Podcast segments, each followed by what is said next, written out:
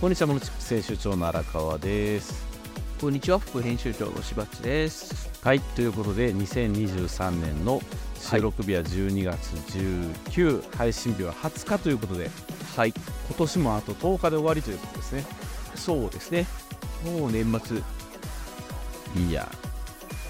ー、いやーしか言ってない、この辺。なんか、天皇誕生日で移動さしたじゃないですか、 まあまあ、変わりました上からね皇。様になったんでね、はいなんかそれによって最終週周りが意外と営業日があるのが、なんかちょっと5年も経ってるのにまだ慣れない。 あ、そうか。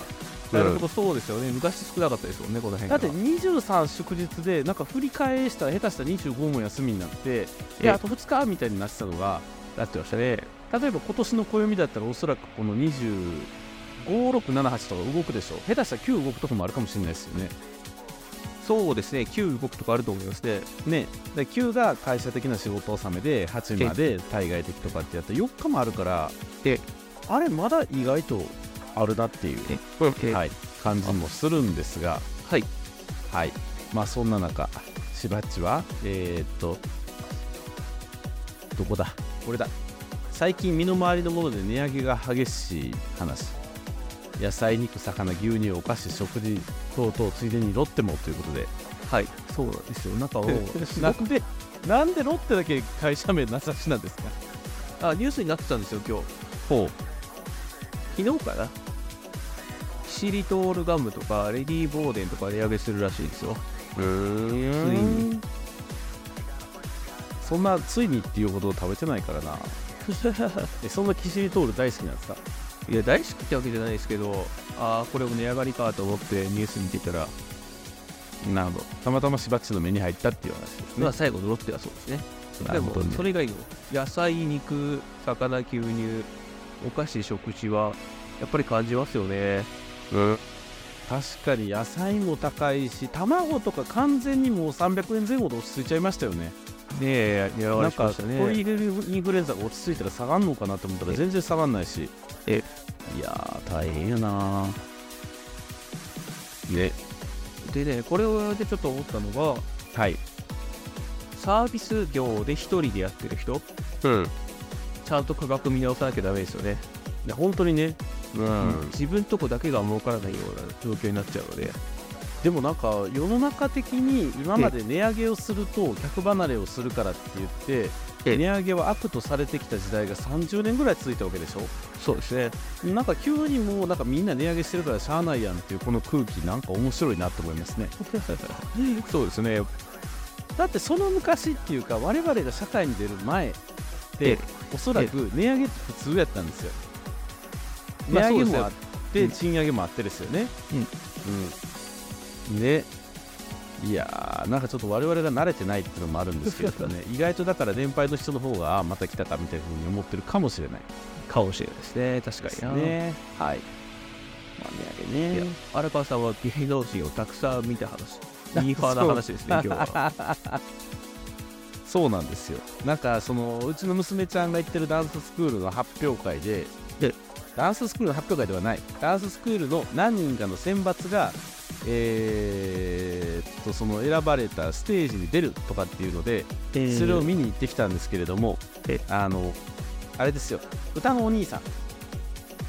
今誰か知らないいやえっとその昔大好きお兄さんだったじゃないですか多分 そう覚えてますそうその大好きお兄さんがね今こう日本全国各地を巡ってなんかそういう子供向けの劇とかそういうのをやってはるんですよはいはいはいでその中の一つの公演に、あのーそのスクールの何人かが抜擢されて出るっていうので見に行ってきたらえなんか意外とタレントがいっぱい出てておうおうおうって思ったっていう感じですねタレントが、まあそのその E テレステージにそうそうそうそうだかはらいはい E テレ系の人たちも出てたりとかあの鈴木福君とかねはいはいマナカナのかなちゃんの方とかねえ出てておおこんな至近距離に芸能人がいっぱいいると思ってちょっと面白かったっていう感じでしたねあそうなんですねはいマナカナなんて我々世代ドストライクじゃないですか毎年ぐらいですかちょい下ちょい下なのか37とか6とかその辺ちゃうかな多分そうですよね朝うのんテレビ小説に、出てたのであの2人朝のテレビ小説2回出てますよね2回出たんだそうなんだ、うんこっち見た確か1回目かそうらそうそう1回目だともう2人っ子の方でしょ絶対あそっちよく覚えてますねタイトルはねそうそうねって思ってふって街中歩いてたらなんか大阪シティ信用金庫の ATM に真中田のポスターが貼って あってうわうわって思ったけどこうなんかこう自分のアンテナが立つとすごいこうここもあれやここもこれやって気になるっていうのがなんか面白いなって思いましたねそうですね確かになはいで福君とかほら野球やってるじゃないですかやってましてねだからあの野球系 YouTuber のやつに出たりとかするんで結構そんなの見てて面白いなと思いますはいはい彼もなんかあれでしょ今ずっとミュージカルをねやってるんですよねあそうなんですねそう詳しいですねいやその場で言ってたからねあそうだった宣伝してたから舞台俳優系に行ってるんやと思ってへでえってなって見てたっていうまあそれぐらいの話ですはいはいなので、えーまあもうちょっと年末もねあの差し迫ってきてバタバタしてますけれどもちょっとねあので営業日に意外と余裕があるということがわ分かった のであのお仕事整理しながらできればというような話をしたいなというふうに思っておりますはいでは番組説明の方よろしくお願いしますしばちはい。この番組は BCS の講座を紹介するメディア、モノチップスから生まれたポッドキャストです。毎週あなたのビジネスがちょっと良くなるチップスを紹介していきます。紹介したチップスは Web マガジンモノチップスでも紹介していますので、そちらもご覧ください。はいじゃあ今週もよろしくお願いしますはい、よろしくお願いします。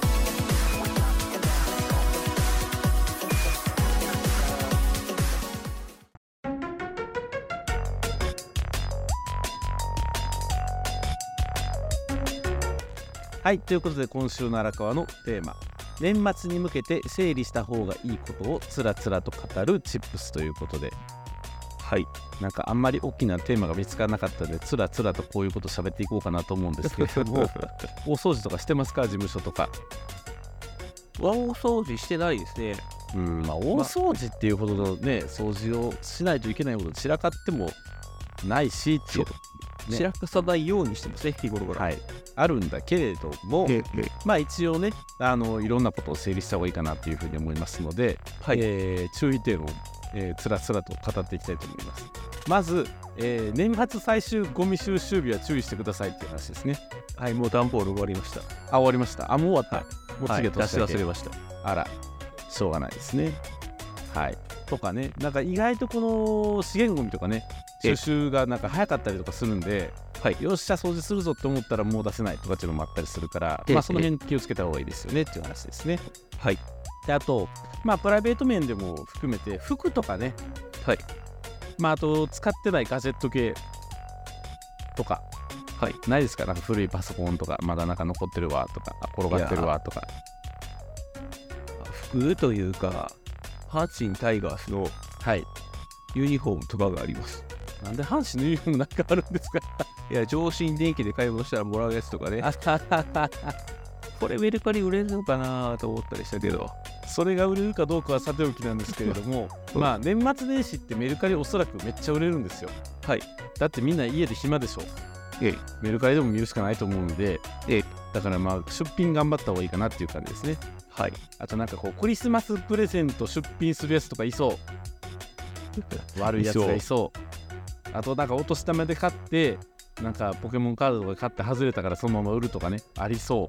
ありそうですう、ねなのでまあ商品もいっぱい流れるんですけど多分売れる時期なのでまあ頑張って断捨離しながら年末年始売れるようにメルカリ出品を頑張るっていうのがねこのはい年末に頑張ったらいいのかなっていうふうに思っておりますが、はいまあ自分も楽しいからといって買いすぎには注意しましょうという話ですねはいはい、であとはなんとなく捨てれないものってあるじゃないですかどんなやつですか例えばなんだろうな、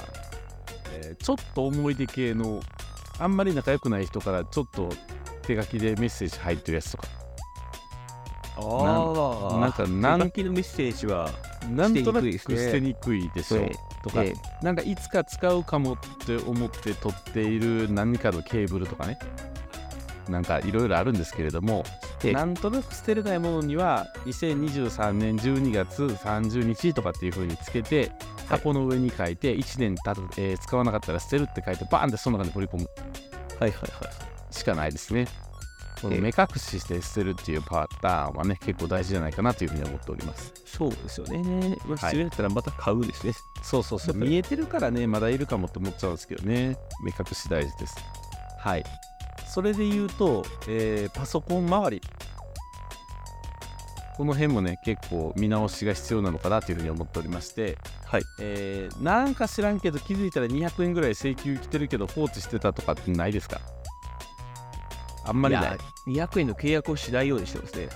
なんかほら Google ドライブのアップデートプランとか前200円やったのに400円になってるとかねああ、それは毎月かかってるな。うんな Google ドライブじゃないけど。うん、なんか気づいたらみたいなやつあるじゃないですか、はい iCloud とかね、なんかあったりするんでドロップボックスとかねえエバーノートなんかこの間すごい解約しましたからねあら、そうなんだ。もう50ノート以上フリープラネット作れなくなったからもう完全にこうオワコンというか動か せない機会になってしまいましたね、辛いと思ってはいなのでまあそういう契約系見直すっていうのが大事なのかなというふうに思っておりますはい。で、まあ、これを機にあの豆な人は、ね、いつもやってると思うんですけれども、まあ、年末に向けてあのクレジットカードの決済を洗う、はい、何こうのん請求みたいなので違和感があるものはどんどん解約していくと、そうですよね。うん、大事あとはアップルストアアップルのアップストアとか、えー Google プレイストアとかで定額とか購入とかサブスクリプションになってるものがないかどうかっていうのを見ておくとうん。いうのも大事ですよと、サブサブスクは本当怖いですよね。うん、サブスク計算しましたよこの間私もなんか計算した結果なんかい意外と今のが良かったっていうのでそう思いすることをしましたあら、そうなんですね。うんあとは、えー、Amazon 定期便使ってますか見直してます。使って見直してます。で定期的になるのかな、どっかのタイミングで。まあ Amazon 定期便はね具体的に物が1回届くからあえ間違えた解約忘れてたって言ってもその場で解約しちゃえばいいんだよねまだ分かりやすいけどまあこれも定期的に見直した方がいいよねっていう話でちすなみねに、ちなみにどんなものを定期便にしてるんですかえーっとクラハイトさんは。あクラハイトさんあクラハイトさんはね水、水。はいはい。水あとキムタオルキムタオル。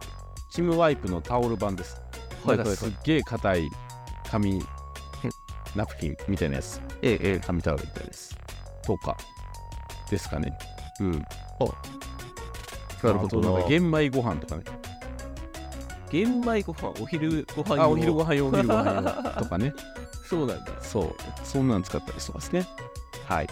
はいはい。うちの事務所はクリアファイルですね。あクリアファイルクリアファイルねこれ3ヶ月ごとぐらいにクリアしてます。 100枚一束100枚、もうちょっとかな、200枚かもしれないですね。そんな使うんやガンガン使うああ、クリアファイルなくなったと思ったら、しばっちの事務所に行ったらもらえんねんな。そうそう、ちょうだいって言ったら渡しますよ。じゃあもらいに行こう。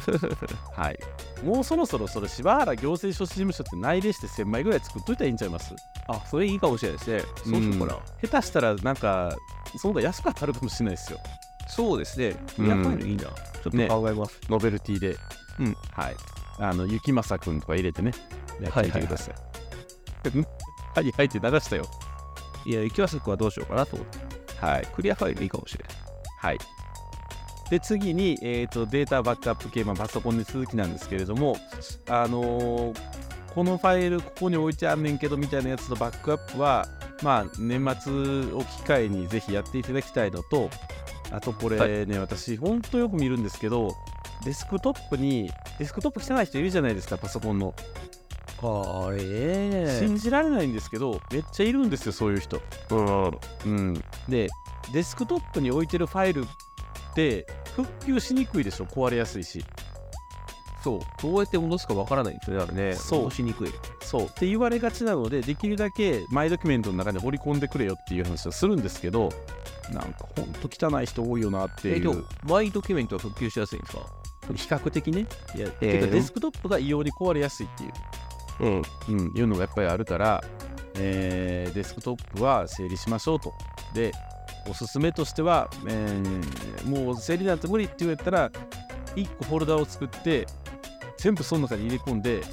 さっきと一緒ですよ、20231231231。保存って言って、1個のフォルダにまとめちゃうと。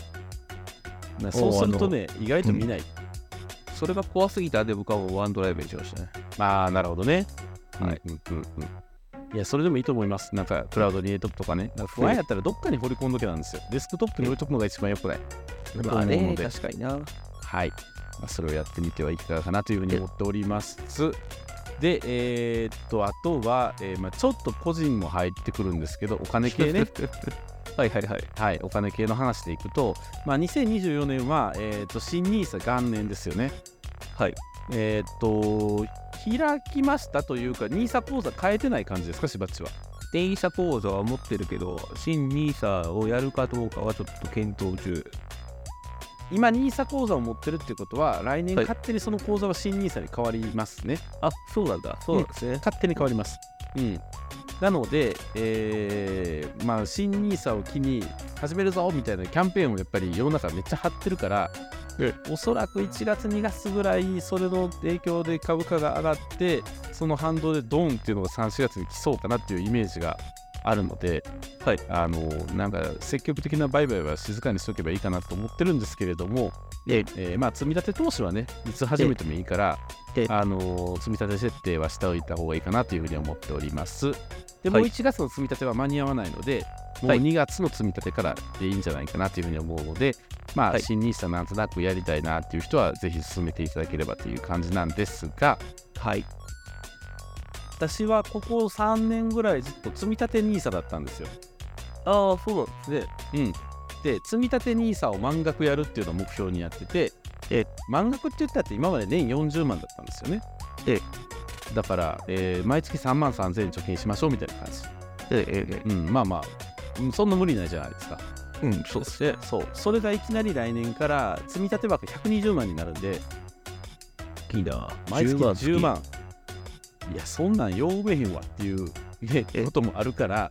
まあ慌てずゆっくりやればいいのかなと思いつつまあ例えば今まで積み立て3万3000円やってた人やったらまあ4万円やるとかえ5万円やるとかねなんえかえそういうちょっとストレッチで頑張ってみるのもいいかもしれないしあのーなんやろな今世の中のそういう系の手法って最速でこれを埋めるにはどうしたらとどういうふうに出し入れしたらみたいなの言ってるんですけどそんなね、はい1800万もね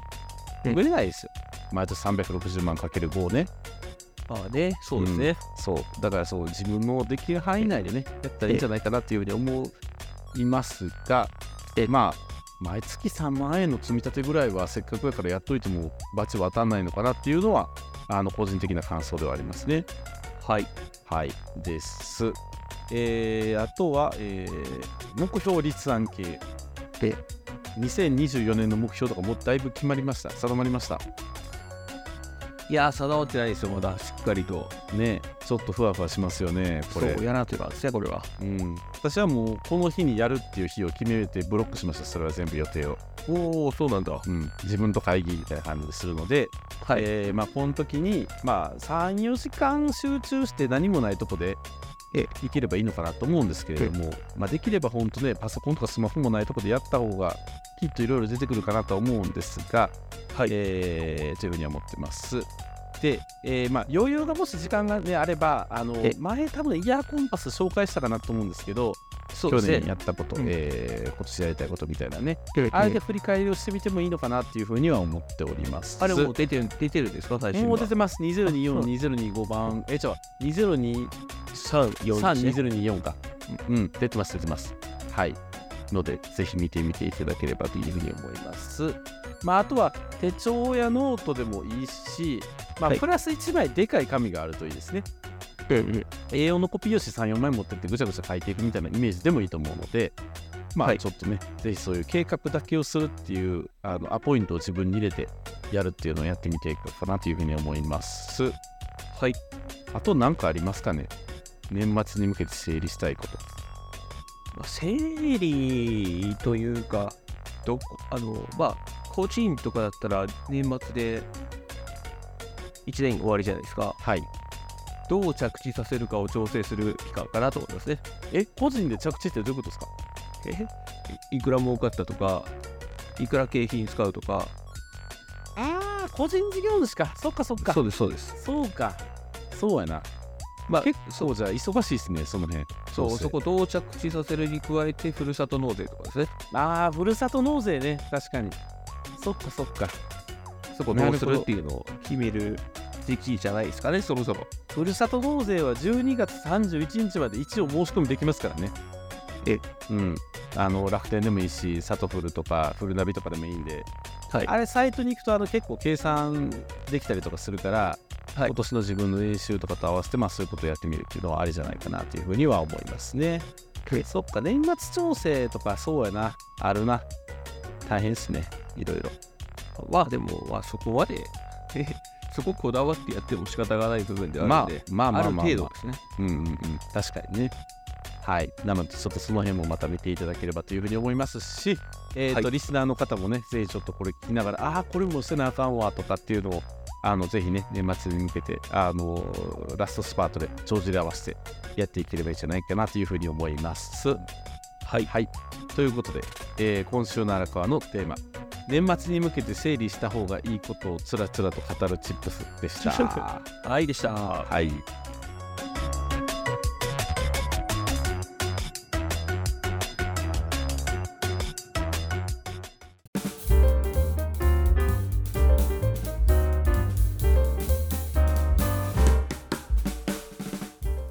はい、ということで今週のしばちのテーマ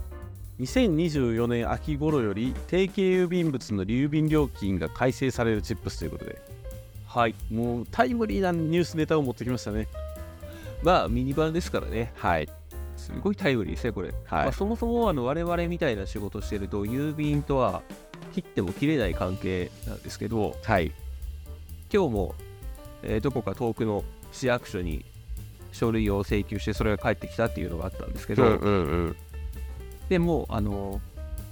通郵便がすごく使いづらくなってて今あー遅いですよねすごい遅い、はいうんでなんでこんな遅いんだろう月曜も全然来ないじゃんみたいなことを考えてたら、うんうんうんうんこの一番下のところにもう誰かがコメント載せてたんですけど、うん郵便配達業務をやってますが土曜を休配にして配達員の負担を減らす逆に負担が増大しました土曜日分の人員が他の曜日に補填されると思っていたのがただの人件費削減にしかなっておらずなるほど金土日の3日分の郵便が月曜に来てあまりに月曜が、えー物が増えるのでもともと物が少なかった火曜日に計画配送になり人もいないでパンク状態ですとなるほどこういうことなんですね遅いっていうのはきっと、土曜日分の人員は補填されず金土日の3日間の郵便が月曜にドンと来るから月曜も動きが遅いと単なる人件費削減になってるんじゃないかとはいなるほどだからねはい、まあ、遅くなっていると。でもうどうするかって言ったらビジネスはもうレターパックが多いですね。レターパック早いですよね翌日行きますよね大体すよ。うん、ってことはね実質値上げじゃないかって言ってる人もいますよね。なるほどもうレターパッックがレデタフォルトーパック配達するのは郵便も配達したらええんちゃうんと思うんですけどねっていうなんかあるでしょうね仕分けとかなんとかながん。もうなんかなまあこれはきっとなんかなってみんな思ってるんでしょうね中の人もねはい、はい、うんまあ実質値上げじゃんって言ってるような人たちもいるよぐらいの感じなんですが、まあ、これが今の郵便の現状です。はい、でここからさらに昨日かな一昨日かなこう総務省が1本出してるんですねはいはいはい資料を郵便法施行規則の一部を改正する省令案及び民間事業者による新書の送達に関する法律施行規則の一部を改正する省令案に対する意見募集というのを出してるんですけどこのこれ URL ちょっと上のものですね開いこてみれてください、ね郵便って今もう日本郵便ってあの株式会社になってるじゃないですかはい民営化されてますねでも総務省が支持するんですねおおそうですね確かにそうなんかそれ不思議やなってずっと思ってたんですよなんかあれなのかなその郵便に関するやっぱり法律はあるからこれだってはい上限額ですもんね、この金額にするかどうかはさておきなんですよ法律上は 一応まあ多分まあそうですね合上わせて限くる額んにでしょうしたけどら上限額にしますよっていう話ですけうど、んうんうんうんうんなるほどなはいはいではこういう資料があってここの中の添付1っていうのがあるんですけどはいこれをちょっと開いてみてくださいはいはいはい郵便法総務省施行規制の一部を改正する省令及び民間事業者による新書の伝達に送達に関する法律施行規則の一部を改正する省令案の概要はい新書ねはいはいはいはい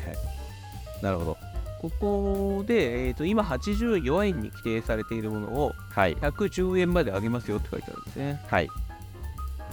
はい結構な値上げですよねででそれとあの主な郵便料金の推移というのが一番下のところにあるんですけどはい昭和56年1月ってで我々生まれた頃ですけどはいその頃は封書が60円はがきが30円だったらしいですねはいはいはいで今は封書が84円ではがきが63円うんうんうんはがきって2倍になってるんですね、うんうんうんまあ封書も1.5倍近くはなってるっていうところなんですけど、うんえー、と身の回りのものの値上げよりも郵便の値上げの方が大きいという。まあこの令和元年からはい令和その6年に起きるのかなっていうところに関しては確かにすごい上げ幅ですけど昭和56年から比べたら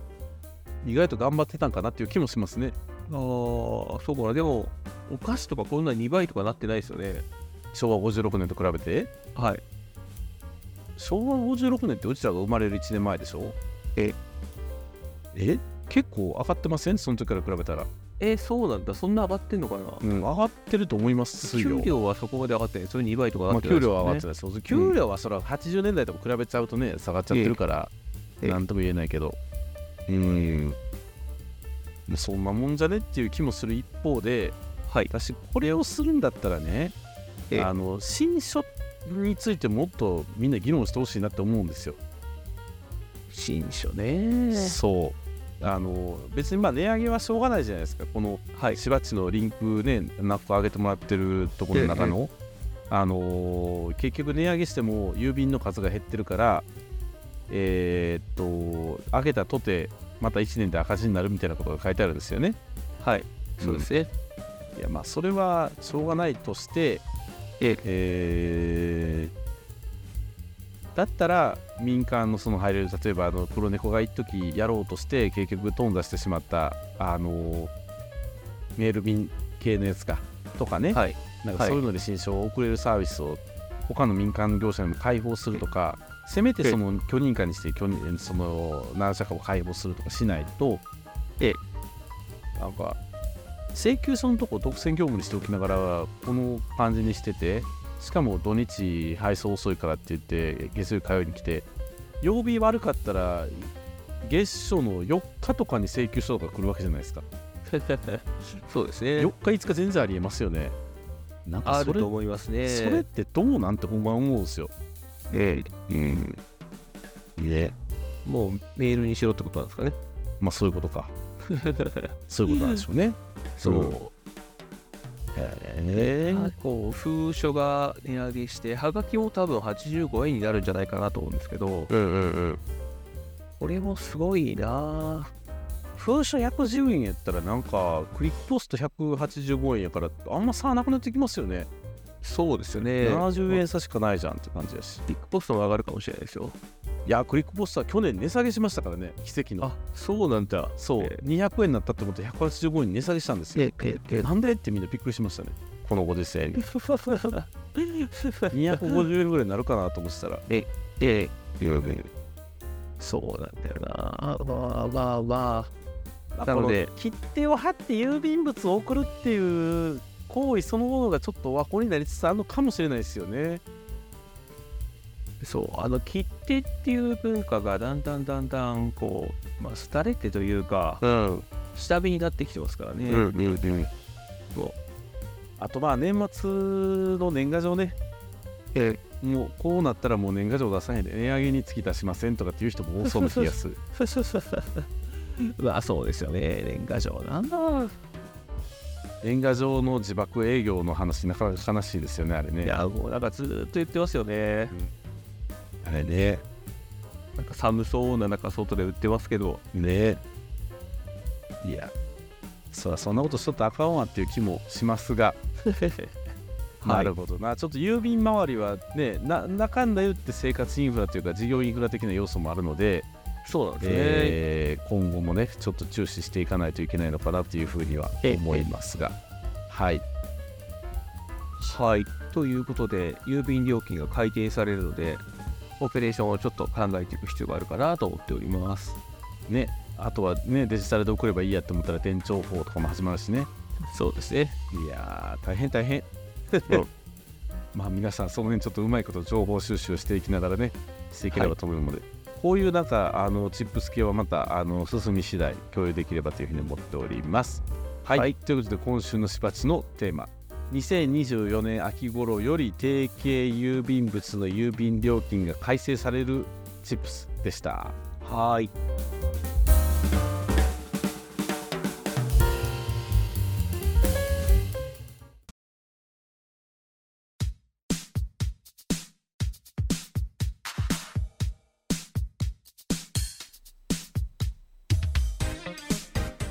はいということで今週のチップステーションいかがでしたでしょうかいかがでしたでしょうか。まあこれあくまで案ですもんね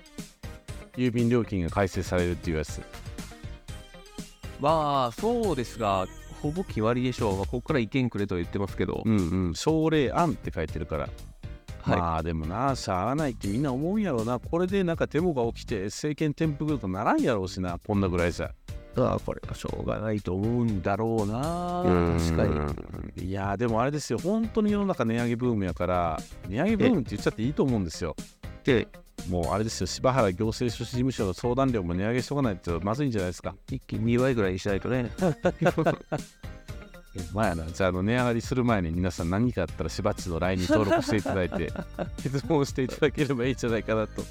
いうふうに思います。あとなんかありますかね、今年中にやっておきたいこととか。やっておきたいことは、だろうな。目標を作ることとふるさと納税ですよね。ああ、 それね。そう、確かそにこはやらんといかんとは思っております。うん確かに確かに。その辺ちょっと頑張ってやっていきたいなというふうに思います。はい。はい。じゃあ、締めの方よろしくお願いします。番組へのフィードバックは、ウェブマガジンモノチップスのお問い合わせフォーム、またはノート、ツイッターでお待ちしております。はい。ということでお送りしましたのは、モノチップ編集長の荒川と、副編集長のしばっちでした。はい、ありがとうございました。はいまたねーまた来週。